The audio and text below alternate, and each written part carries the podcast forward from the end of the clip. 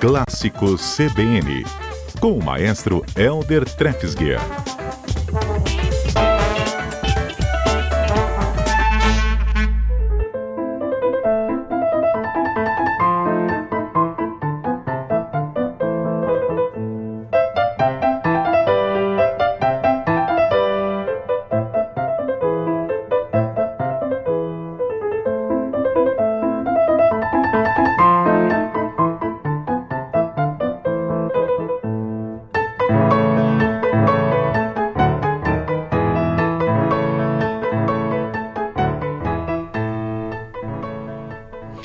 Olha o maestro Helder. Isso é só piano, né, maestro? Só ouvimos o piano, não foi? Só piano. Boa tarde, Mário. Boa tarde a todos, nossos ouvintes. É uma sonata para piano, né? E esse é o último movimento da sonata e que tem um, um título, né? esse último movimento é mais conhecido, é, talvez seja o trecho mais conhecido da sonata, né? E ele é, é conhecido pelo apelido, né? Marcha Turca. Hum. Mas essa marcha turca faz parte de uma sonata de três movimentos é, escrita por Mozart. Eu é, ia falar Mozart, você acredita? É mesmo? É, porque aí. alegre, assim, sempre eu associo Mozart a algo alegre, assim. Ah, que bacana. É verdade, eu ia falar. Eu ia falar que é Mozart. Um amigo me disse uma vez, ó, Mozart é champanhe e Beethoven é, vinho mas tinto tem um Mozart, tem um Mozart às vezes mais, hum. mais assim dramático também, sabe? Mas ele muitas e muitas vezes ele é associado realmente a isso, essa coisa, essa é. peça com essa alegria, né? E então, de onde veio mas... o apelido Marcha Turca? Pois é, eu trouxe esse assunto hoje para a gente falar um pouquinho, né? É, apelidos. De onde que surgem esses apelidos, como é que vem, né? De onde que vem, né? Nesse caso é, de, de Mozart, é, na, na, época né, de Mozart era muito comum esse estilo turco. Né? Então Mozart mesmo tem outras obras, tem um concerto para violino conhecido como concerto turco. A ópera dele, o Rápido do Serralho, também tem essa influência é, turca. Até Beethoven, na nona sinfonia, depois tem um trechinho lá que é no solo do tenor, que a gente fala que é o, o, o a parte turca né, da nona sinfonia. Enfim, vem do. Esse nome nesse caso veio é, do estilo turco que era muito utilizado. Muitos compositores colocavam em algum momento um, o estilo turco assim para para em um ou outro movimento, né? Hum. Mozart escreveu usou isso em várias obras. Então daí que vem esse nome. Então ele já colocou, esse já veio com Mozart, né? Como como marcha turca. Ala turca também que se coloca, né? É o senhor tinha comum. pedido mais quando criança? Eu não. E depois de adulto? Também não. Maestro, basta, né? Também não vou falar aqui, né? é.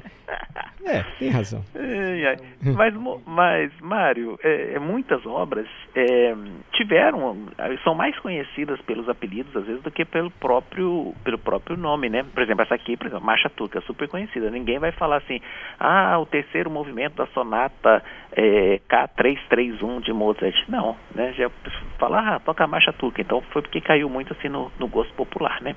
É, tem um outro exemplo de Mozart, acho que é o exemplo número 2.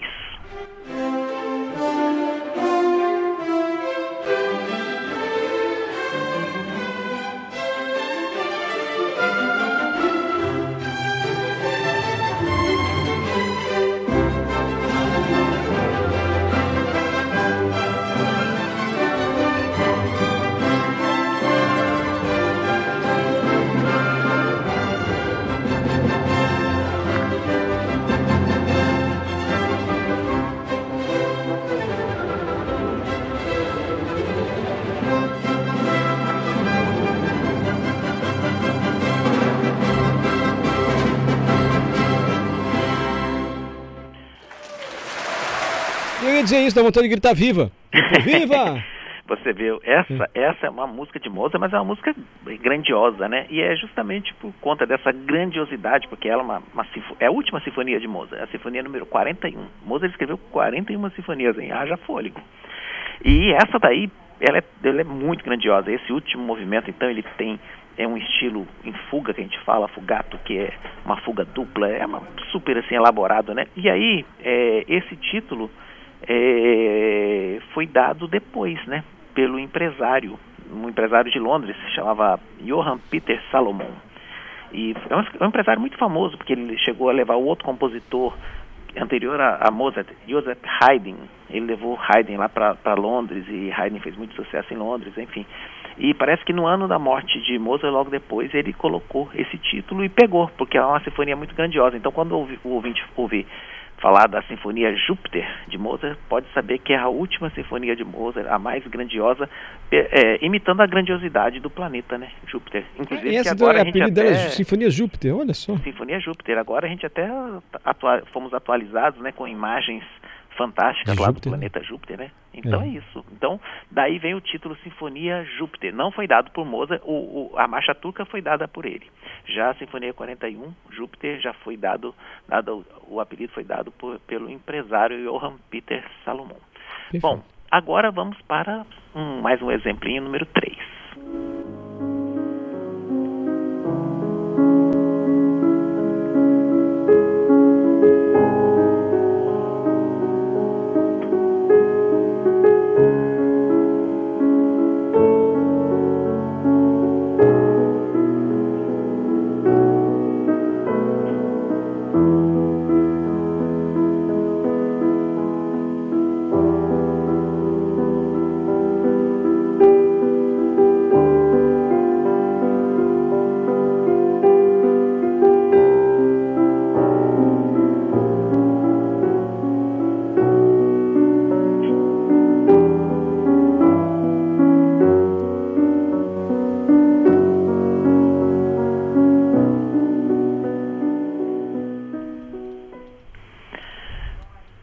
Essa? Pois é. Beethoven é uma sonata só para piano também, né? Você percebeu? É a sonata, é uma das sonatas, uma das 32 sonatas de, de Beethoven. Essa daí é a sonata número 14, em Dó sustenido menor, opus 27. Falando assim, muita gente não vai associar, mas se eu falar que é a sonata ao luar de Beethoven, as pessoas já vão na hora, porque esse, o apelido esse, pegou. Pegou muito esse apelido. E ó, outro exemplo, viu, Mário?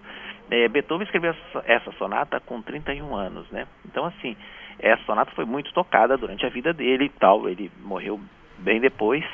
E cinco anos depois da morte dele é que um, um também um, um, empresário, né, um crítico musical na realidade, é, descreveu esse, esse movimento como se fosse o luar, né, assim tremulando ali sobre o lago de Lucerna, né?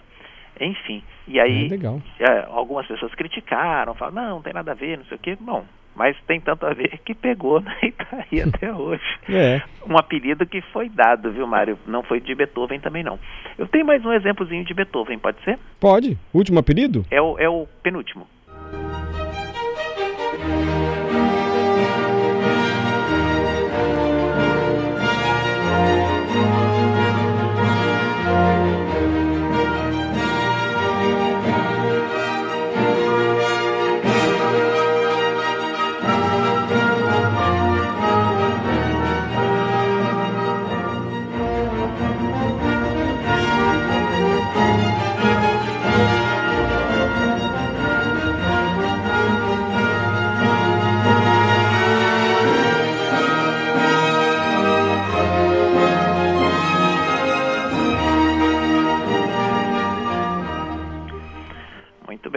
Dá para perceber que é uma música agitada, né? Uma é. música assim grandiosa, né? Essa é a terceira sinfonia de Beethoven.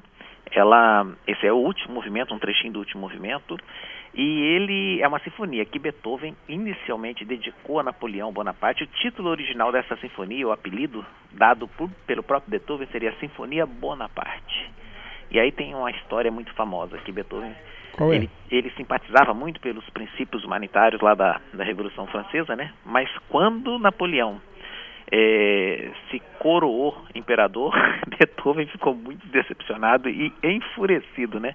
Aí ele rasgou lá, é. rasurou a dedicatória e substituiu por esse título Sinfonia Heróica. E aí esse título, esse apelido nesse caso, foi dado pelo próprio Beethoven no momento assim de dizem, né, os que eram próximos a ele, no momento assim de muita raiva.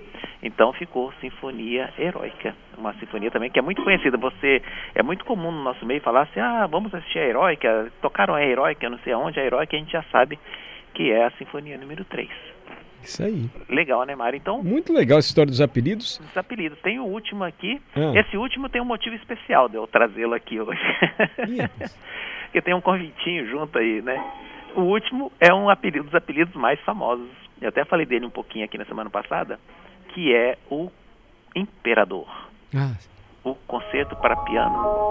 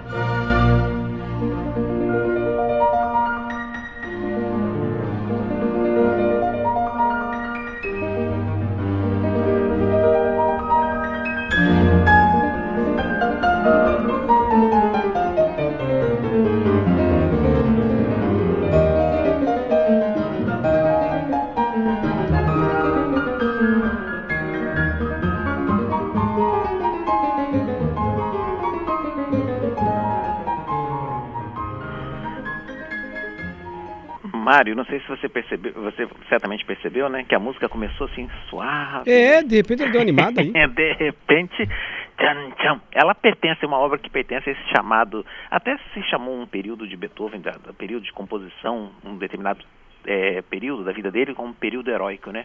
E essa composição ela tem um pouco desse caráter heróico também. É um concerto, é o último concerto para piano de Beethoven que ganhou esse apelido Imperador não por Beethoven, mas também é um editor de Londres, provavelmente, é, não se tem certeza, mas parece que foi um editor chamado Kramer que hum. deu essa, essa, esse título, talvez pelo caráter pomposo do concerto, porque Beethoven mesmo nunca gostou muito, nunca foi muito simpático aos imperadores, não. Mas é, o título acabou pegando também. Se você falar ah, o concerto imperador de. Muita gente se refere como o concerto imperador de Beethoven. Que essa semana, quem quiser, vai poder assistir ao vivo.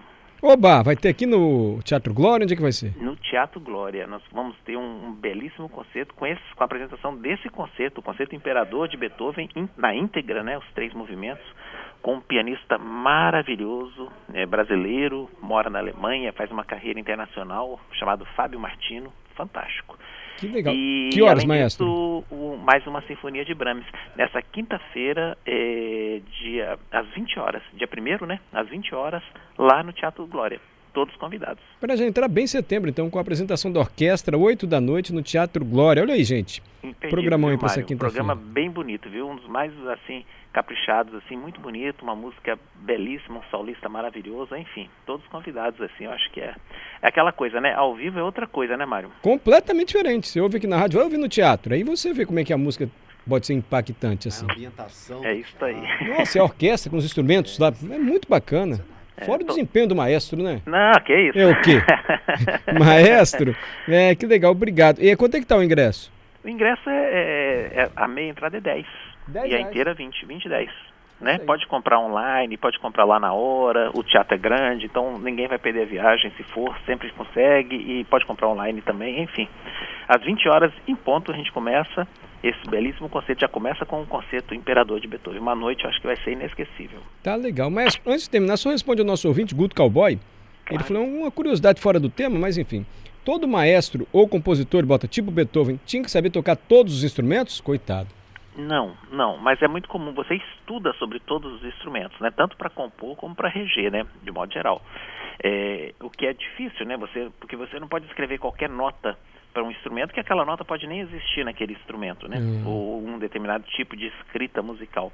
Por isso que tem uma, uma, uma matéria que você estuda hoje em dia que chama-se instrumentação e orquestração, onde você estuda sobre todos os instrumentos. Mas na época de Beethoven, eles aprenderam com professores particulares, que eram os mestres, né? E também muito na prática, né?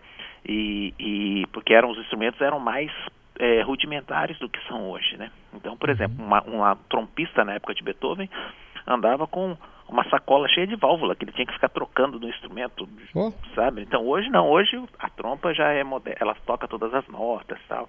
Enfim, a gente estuda sobre os instrumentos, né? Mas não necessariamente precisa tocar todos, mas é muito bom que se toque um instrumento de orquestra, né? Um pouco de piano também, essas coisas. Mas convite aceito. E ó, Márcia, vou levar Manu nesse, nesse concerto quinta-feira, como que ela é minha pequena pianista de oito anos. A Manu falou, criança pode ir também, não pode? Pode sim, claro. Ele deve estar Nós estudando piano, a Manu, então, com oito aninhos. Que legal, né? Que e a bacana. Márcia vai levá-la lá, viu? Ó, imperdível, porque o pianista é maravilhoso. Quem quiser procurar aí, dá uma olhadinha. Fábio Martino. Tá legal. E Delci, gente, equipe da CBN, boa tarde ao maestro. Os clássicos nos levam às nuvens. É uma terapia para Delci ouvir Ah. o senhor e a sua interpretação das músicas aqui, maestro. Que bacana, Delci. Muito obrigado, viu? Ah, que legal. Delci, dá um pulinho lá, Delci, no teatro. Você vai gostar. No Teatro Glória, 8 da noite. Você gostou aqui, você vai ver no teatro. A música tem um impacto muito maior, assim. E, se não- ela compartilha com a gente como é que foi. e o a Mário. simpatia, às vezes ele conversa, ele explica como é que é o concerto. É bacana a beça a apresentação da orquestra. Se a Delci for lá se apresentar, você recebe ela bem, não recebe, maestro? Pode deixar, moço. Só falar para me procurar lá. Tchau, maestro. Fica com Deus, hein? Valeu, um abraço a todos.